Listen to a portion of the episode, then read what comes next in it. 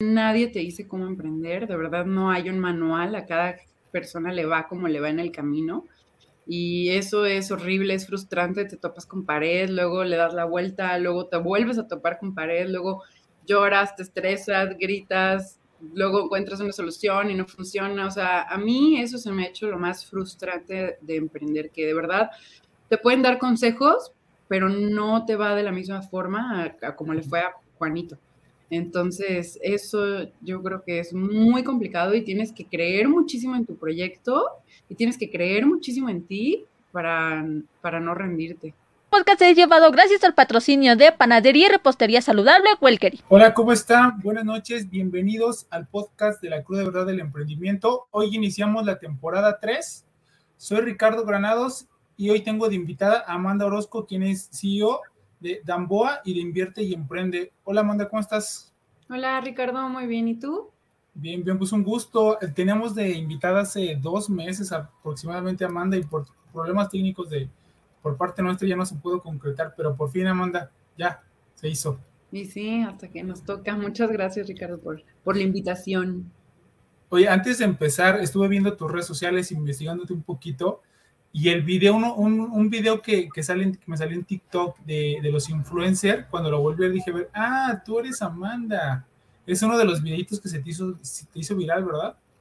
Sí, fíjate que de hecho, o sea, mis redes de Invierte y Emprende nacen justo por ese video, porque hago ese video contando un poco de la experiencia de mi marca con las influencers y se va al millón, millón y medio de views, entonces me empiezan a llegar muchos mensajes de, oye, no haz asesorías, oye, no haz cursos, oye, ayuda, ayuda al emprendimiento, esto y aquello. Entonces ahí fue cuando dije, no, pues hay un área de oportunidad y ya fue cuando creo un poquito más como invierte y emprende para, para todos esos tips, etcétera.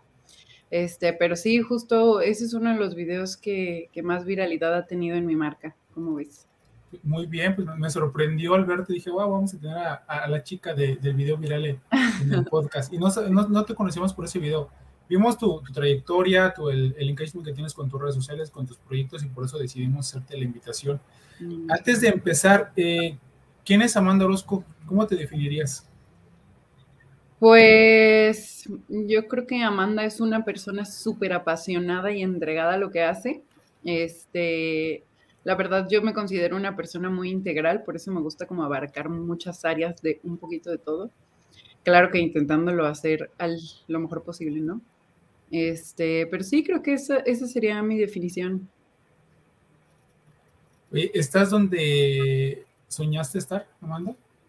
Todavía no, claro que todavía no. Digo, estoy en proceso de, o sea, me gradué de la universidad hace unos dos años, estudié finanzas y pues prácticamente desde que me gradué para acá hemos estado en pandemia. Entonces, digo, pude crecer un e-commerce en pandemia y pude empezar otro proyecto personal, pero no, claro que no estoy donde quisiera estar. Estoy en camino, sí. Nunca pensé que, que, que, o sea, por ejemplo, mis sueños fueran a llegar de esta forma, pero sí, la verdad es que todo se está encarrilando un poquito hacia donde quisiera ir.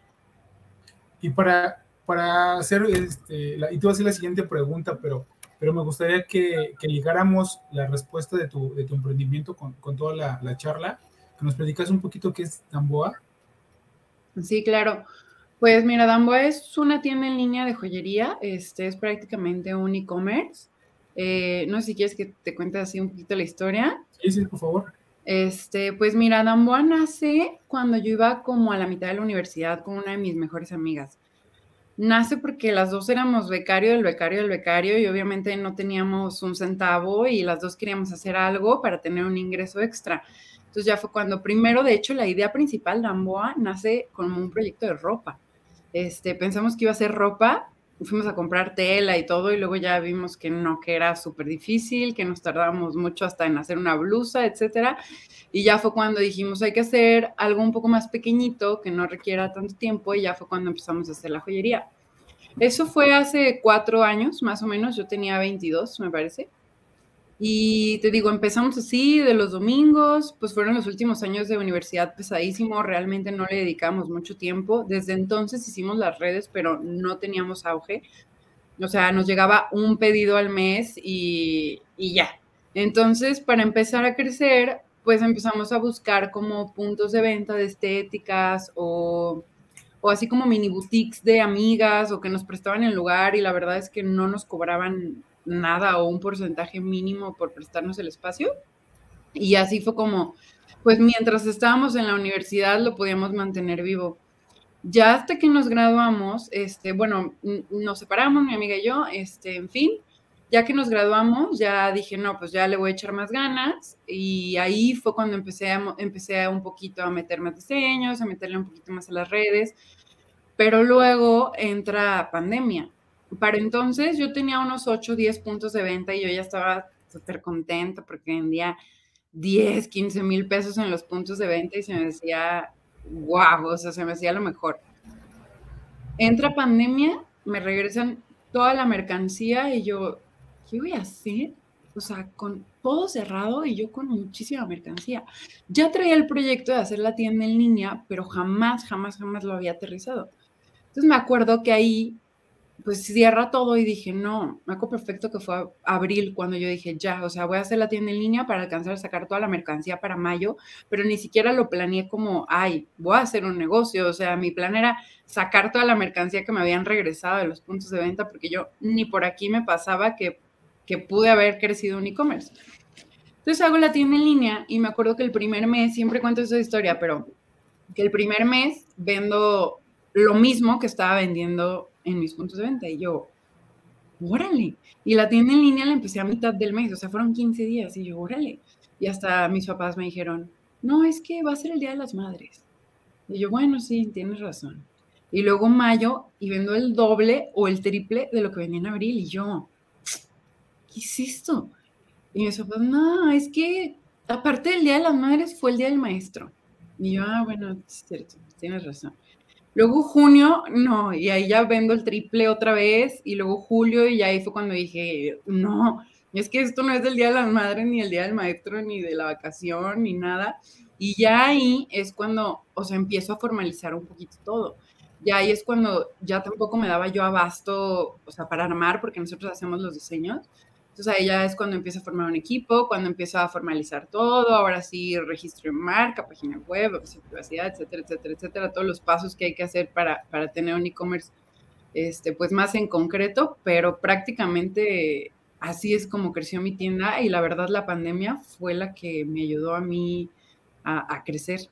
Esa es prácticamente la historia. Cuando dices diseños, hacen los diseños y también ustedes elaboran las piezas, ¿cierto? Sí, también. Compramos todo en complemento y ya nosotros armamos y hacemos los diseños. ¿Ya eras buena técnicamente para hacer las cosas? Sí, fíjate que me gusta mucho el arte y me gusta mucho el fashion, entonces también por eso decidimos hacer joyería. De hecho, mis carreras frustradas, yo estaba entre artes plásticas o diseño o finanzas. Entonces, como que en la tienda podía mezclar un poquito de las dos cosas. Y con esa pregunta quería que la gente supiera eh, por qué te dedicas y cómo había surgido tu proyecto, para, para saber por qué haces lo que haces. Actualmente, ya juntando todo, dices integral, ¿te sirvió todo lo que llevaste para poder implementar? Porque el tema de finanzas lo relacionamos con dinero, con estados de resultados, con flujo de efectivo, todo numérico en un escritorio y, ahí, y tú agarraste y te metiste usaste las manos, cortaste, pegaste, enviaste. Y hay una historia, me metí a tus redes sociales, dices que llegaste al correo, ¿no? Al correo de México llegaste con tu este, frasquito de vidrio y querías, querías enviarlo y te dijeron, no, necesitas empaque, dirección y un montón de cosas. O sea, la parte, digamos, administrativa de números la tenías. ¿Qué tanto te costó y cómo te funcionó eh, el, el, expertise y el conocimiento que tenías? Fíjate que de verdad yo no tenía nada. O sea, yo estaba igual que, que la mayoría de los emprendedores cuando hacen un Instagram y dicen, ahora qué sigue. Te digo, así como cuentas la historia de, me acuerdo que me, que me dice una chava, ay, ¿me envías esto a México? Y yo, ah, claro que sí, con muchísimo gusto. Yo no tenía idea, como te digo. Voy, voy a Correos de México, porque una vez yo pedí un paquete y me lo mandaron por ahí, entonces a mí se me hizo muy fácil. Y los vendíamos en unos botecitos de cristal digo, llego y se lo entrego al, al, joven así, yo muy mono con mi moñito. Y me hace, ¿esto qué? O sea, pues no lo puedo mandar así, no puedes mandar cristal, necesitas un sobre, necesitas dirección, correo, teléfono. Y yo, ay, ya, y el señor me iba dictando, me fui a la papelería más cercana, compré lo que necesitaba y así fue como hice mi primer envío. Y de, o sea, de ahí parte todo. Te digo, yo en lo administrativo realmente tampoco tenía pues mucho conocimiento. O sea, de los lugares donde había trabajado, la verdad estaba, como dices, muy enfocado al área financiera bursátil, no al área administrativa del negocio. La carrera sí me ayudó muchísimo, me ayudó en el sentido de que veo toda la parte, o sea, administrativa, que también tengo las finanzas corporativas. Eso sí me ayudó en mi carrera y me ha ayudado a, pues, a darle un control un poco más formal a, toda la tienda y a tener este, pues yo siempre digo que los números es la salud de tu empresa. Entonces, esa parte, la verdad, sí me ha ayudado mucho, pero la verdad, la mayoría lo aprendí en la práctica. O sea, eso es lo único que te podría decir. Sí le puedo sacar mucho jugo a mi carrera y de hecho a las personas que me preguntan, ay, no sé si estudiar finanzas o no, si les digo, aprovechenla, es una carrera que puedes entrar en, o sea, no solo como dices, ay, en los números, el dinero, etcétera, en la parte bursátil, sino todos los negocios tienen, o sea, su área de finanzas, su, su área de administración, que siempre les va a funcionar. Entonces, a mí eso sí me sirvió, pero te digo, no fue algo clave como para decir, ay, gracias a eso crecí la tienda. O sea, no todo lo aprendí de San Google y de San YouTube, literal. Lo mejor de emprender. Lo mejor de emprender. Híjole, difícil. Todo es estrés. No, la verdad es, yo creo que es ver cómo, o sea, cómo le da satisfacción al público o a tu cliente. A mí eso es una de las cosas que se me hacen más padres. Y más aparte el hecho de, o sea, de tener un proyecto mío personal, a mí eso me genera mucha satisfacción personal y de hacer un equipo, tener un equipo que, te ayude, o sea, y que traigan como una misma visión y que digas, no inventes, eso, yo hice todo esto. Eso es lo que a mí se me hace guau y más aparte que te digo que reditúe en mi cliente y que mi cliente voltee y me diga, está hermoso, o sea, está hermoso, wow, gracias, lo hice con mis manos. Y eso yo creo que a mí es lo que más me ha gustado emprender. ¿Estás al 100% en tu emprendimiento o tienes un no, soy Godín, soy Godín, mm. trabajo en una casa de bolsa y pues mi, emprendimiento es ahora sí que mi, mi, negocio aledaño. Yo he intentado hacer más o menos un sistema que funcione sin mí estando ahí al 100 porque no estoy, salgo de trabajar y me voy a mi segunda oficina y ya me voy a, la tienda, pero, pero no, no es mi principal. ¿Cuántas con socias o socios? No, estoy solita. Ah, qué bien, qué padre. Sí, te digo, mm, perdón. No, adelante, adelante. No, te digo, empecé con una amiga, pero sí nos separamos hace unos dos, tres años. ¿Cuánto, cuánto tienes ya de equipo? ¿Cuántos son? Pues ahorita somos un equipo de alrededor de siete, ocho personas. ahorita va a entrar una chica que sería la número ocho, pero más o menos por ahí anda siempre. Vale, qué padre. ¿Estás entregando a toda la ciudad, a toda la República Mexicana o ya, ya fuera del país? Ya mandamos también internacional, son pocos los países que, mandamos porque el envío es un poquito más personalizado, todavía no, no le hemos tirado tanto en publicidad y promoción al mercado extranjero, pero sí mandamos a todo México y si nos piden también podemos mandar internacional. ¿Tienes pensado estar el 100% en tu emprendimiento a corto o a largo plazo? Híjole, qué difícil pregunta. La verdad es que amo y adoro mi trabajo. Lo amo y lo adoro con mi vida, alma, ser y divinidad. Y te digo, como que me dan ambas partes, entonces no sé si renunciaría algún día. No está en mis planes a corto plazo. Creo que perfectamente puedo hacer las dos cosas. Entonces te diría, de momento, la verdad, no. ¿Lo peor de emprender?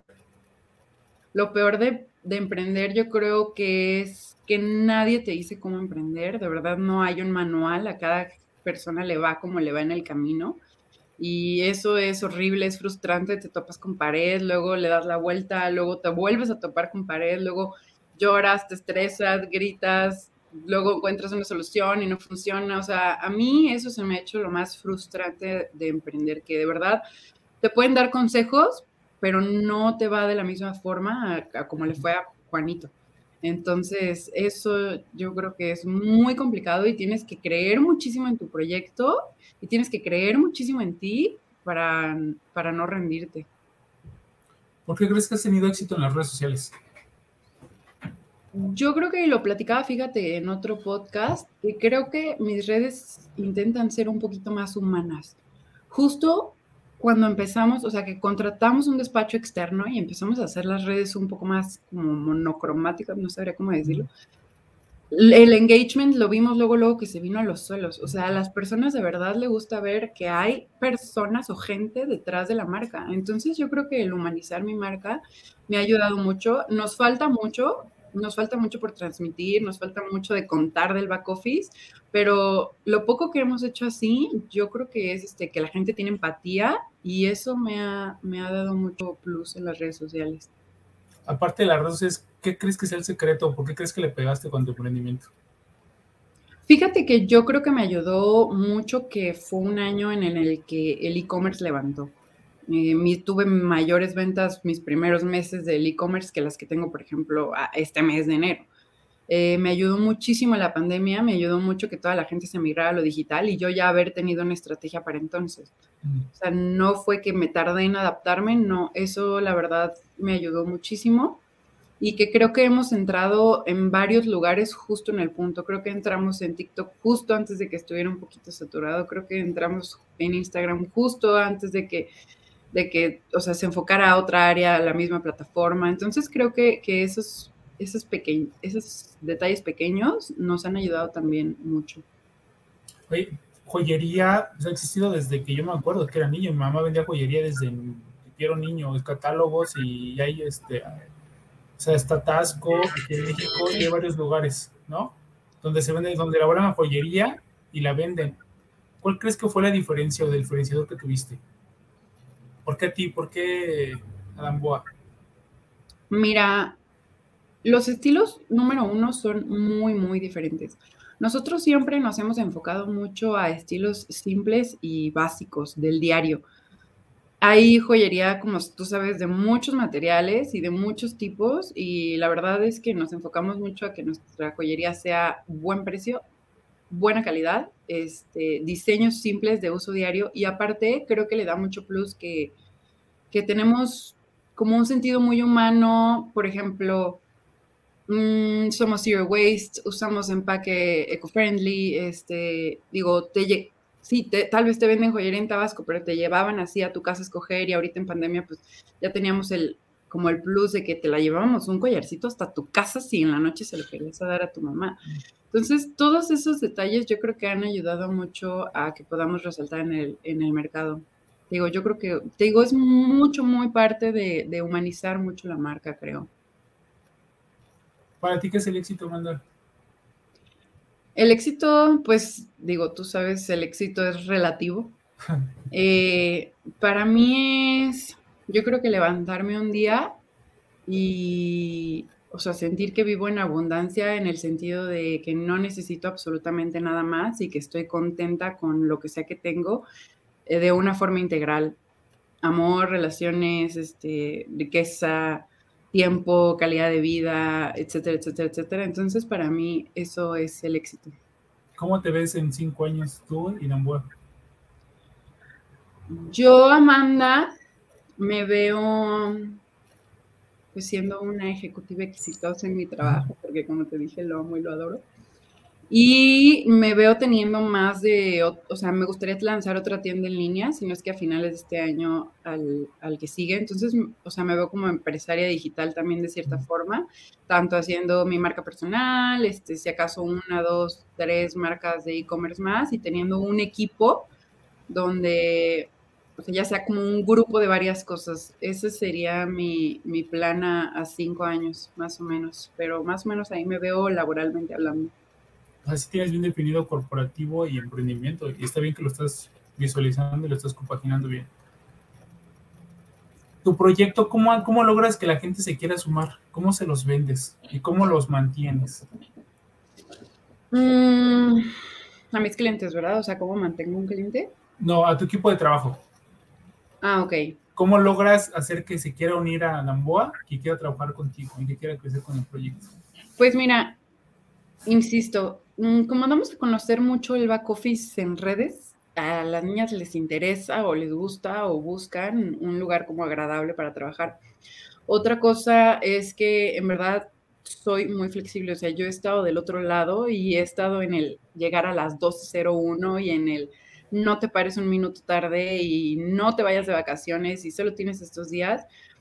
Y era una de las partes que yo odiaba de ser Godín. Entonces, mientras, o sea, mi equipo responda de una manera productiva, yo, o sea, tienen la libertad de, de, hacer subir y bajar mientras, o sea, cumplan con el trabajo, ¿no? Y eso, fíjate que eso, eso justo es también por lo que me encanta mi trabajo. O sea, mientras yo resultados, no pasa nada si estoy trabajando en la oficina o en un café.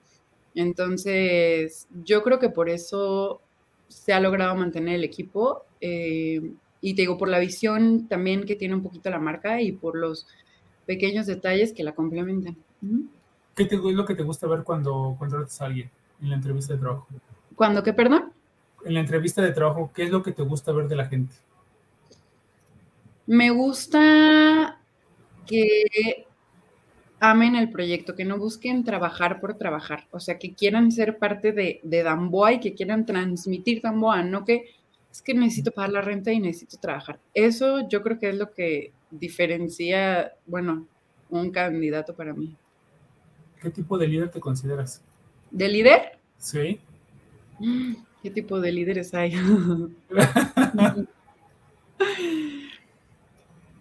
Pues no sé. Que la gente te sigue las instrucciones? ¿Por qué crees que inspiras a la gente? ¿Por qué crees que la gente quiere seguir trabajando contigo? ¿Por qué? ¿Por qué crees en ti? Mm, ¿Qué será? Yo creo que mi actitud, mi actitud ayuda mucho. Mm, jamás soy prepotente, jamás llego a imponer. Soy igual de transparente con ellas que como soy con mis amigas, como soy con mi familia. Entonces, yo creo que por eso, digo, a lo largo de mi vida la gente también me ha seguido me ha seguido mucho. Por mi personalidad también ayuda bastante. Te digo, no, o sea, claro que tengo carácter, claro que lo tengo, pero no soy de mecha corta, etcétera. Y te digo, mientras cada quien trabaje y haga lo que tenga que hacer, pues yo creo que, que, todo esté en su lugar. Entonces, eso creo que me ha ayudado mucho a que la gente me siga.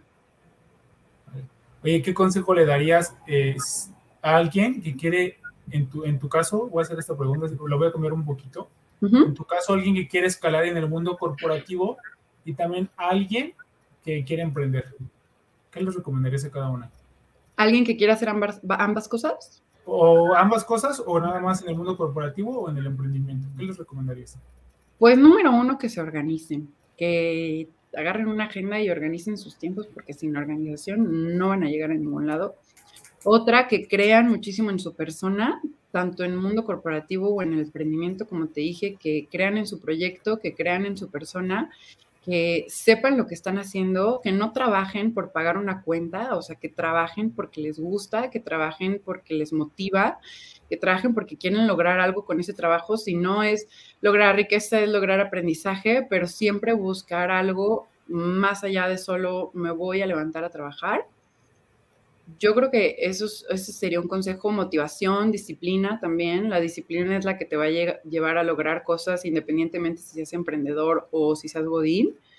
Pero motivación, digo, como, como sabes, no siempre vamos a tener motivación, pero la disciplina es la que nos hace llegar más lejos desde mi punto de vista. Entonces yo creo que esas tres cosas te podría decir, mm, pasión, motivación y organización. El peor error que has cometido y que aprendiste de él en mi emprendimiento. En general. En general, yo creo que el peor error que he cometido es, podría ser ser un poco soberbia en el sentido de, ay, ya estoy del otro lado, ay, ya me estoy yendo súper bien, o ay, yo esto, o ay, yo aquello. Y luego de repente, ¡pum!, se voltea la tortilla y no es lo mismo. Yo creo que eso ha sido uno de los peores errores. Mm, no tanto el cómo me volteé con la gente, sino conmigo misma, el decir, ¿dónde estaba tu ego? O sea, mm. relájate, no eres Elon Musk. O, sea, hasta a él le pasa, ¿sabes? Entonces, nada más bájale a tus humos, pero ese ha sido algo que, que la verdad no fue mucho, como te diré, mucho de mi agrado de mi parte y yo creo que, que eso. Y es que es muy, no es que sea fácil o difícil, también el, el tema, lo has vivido, el tema de, de, ser emprendedor, pues es muy solitario. ¿No? Esos problemas que tienes es como, híjole, ¿a quién se los cuento? al equipo no se, los puedes, no se los puedes contar porque es como una queja y si, si el jefe se queja o la jefa se queja, yo me puedo quejar. Y, y, generalmente a los amigos que tenemos conocidos, pues están trabajando en una organización y tú estás, también estás de ese lado y dices, son otros problemas. No tienen el problema de pagar una nómina, no tienen el problema si el producto sale o no sale, no de que el proveedor te quedó mal. ahí en una organización solamente cumples, pues, realmente cumples con un área y la cumples bien y por eso ya tienes una responsabilidad. Yo también estudié diseños en organizaciones y las cumple. Pero aquí el tema del emprendimiento sí es, sí es un poquito solitario y diferente. Por eso sí es bueno tener como una comunidad de emprendedores donde puedas hablar de estos temas. Y también es uno de los propósitos de este podcast, ¿no? Que, que se pueda compartir las experiencias que ustedes tienen, las cagadas que hacemos, los aciertos también, porque se tienen que compartir ambos para que pasen de una menos cantidad, ¿no? Y, y, el, y el costo y el riesgo sea, siempre va a haber riesgo para todo, pero que sea más rápido y que sea más barato. Sí, sí, no, definitivamente es como, es como tener una relación que cada quien, o sea, tú sabes lo que pasa en tu relación y nadie te va a entender hasta que sí. a tu misma amiga que, que, le pusieron también los cuernos y que tenía la mismo tipo de relación y dices, ay, ven, platiquemos. Así es igualito con el emprendimiento. Así es. Justo y los dos se pueden a llorar y, y, es igual, ¿no? O sea, nunca esa, esa, analogía, pero es muy, muy similar. Hasta uh -huh. que ya te chocaste, ya te endeudaste o ya perdiste, ya te vamos a platicar. sí. Eso es muy bueno. Vale, eh, pues pasamos a última sección. Amanda, te voy a decir una palabra, por favor, la primera palabra que te venga a la mente. Ok. Siempre les digo que están listos, pero para esto nunca se está listo. Así es que, adelante. Okay. Uh -huh. Amor. Familia. Trabajo. Dinero. Líder. Mm, híjole, no sé, personas. Damboa. Joyería. Empresa. Damboa. Pasión. Amor. Finanzas. Dinero. Inspiración. Híjole, inspiración. Pasión. Amistad. Amor. Futuro. Seguridad. Talento. Pasión. Guadalajara. La perla tapatía. México. Ciudad. Familia. Amor. Equipo. Personas. Innovación. Crear. E-commerce. Tecnología. Joyería. Diseño. Amanda Orozco. Mm, integral. vale, Amanda, pues, pues muchas gracias. ¿Cómo te sentiste? No, bien, bien, muy bien. Muchas preguntas, muy al grano, pero bien, todo bien. Vale, pues, eh, pues muchas gracias. ¿Algo más que quieras comentar? ¿Dónde te pueden encontrar? ¿Dónde pueden encontrar a Damboa? Invierte y aprende, por favor, nos puede estar redes sociales e información. Sí, claro, pues mi marca personal se llama Justo Invierte y Emprende. Ahí platico un poquito de mi emprendimiento, finanzas personales. Y mi tienda es arroba Damboa MX. Así estamos en todas las redes, Instagram, TikTok, Facebook. Entonces, lo que gusten, como ya dijimos, tenemos envíos, regalitos, lo que sea. ¿Algo más que quieras agregar, Amanda? No, es todo, Ricardo. Muchas gracias por haberme invitado y por considerarme. Vale, ¿cómo te sentiste? Muy bien, muy bien. Sí, uh -huh. qué bueno, te sentí a gusto, te, te, me gustó, me gustó esta charla. Ay, Aprendí qué... mucho de ti, siempre aprendo de todos, de todos y esto me, me gustó mucho. Qué bueno. ¿Dónde estás viviendo? ¿Dónde estás viviendo actualmente? En Guadalajara. En Guadalajara, sí, por eso te, mi, mi, equipo puso Guadalajara, porque de ahí. De ahí Ustedes este, están en Ciudad de México, ¿no? En Ciudad de México, nosotros estamos en la Ciudad de México. Ay, qué padre. Así es. Pues bueno, ya, ya sabemos dónde llegar y dónde ir a, a comprar joyería y en Guadalajara. Claro que sí, lo que gusten, aquí estamos. Vale, eh, pues muchas gracias a los que se conectaron. Eh, este podcast queda grabado en la cuenta de Ricardo Granados. Estamos, eh, se queda en LinkedIn, en Facebook. En ocho días, perdón, se encuentran todas las plataformas de podcast y también en el canal de YouTube. Pues otra vez, Amanda, muchas gracias y nos vemos la próxima semana. Nos vemos, gracias. Gracias a ti, bonito día. Podcast es llevado gracias al patrocinio de Panadería y Repostería Saludable Huelque. Gracias por acompañarnos en este podcast. Esperamos que te haya inspirado para crecer dentro de tu organización y domines tu industria. Soy Ricardo Granados. Hasta la próxima.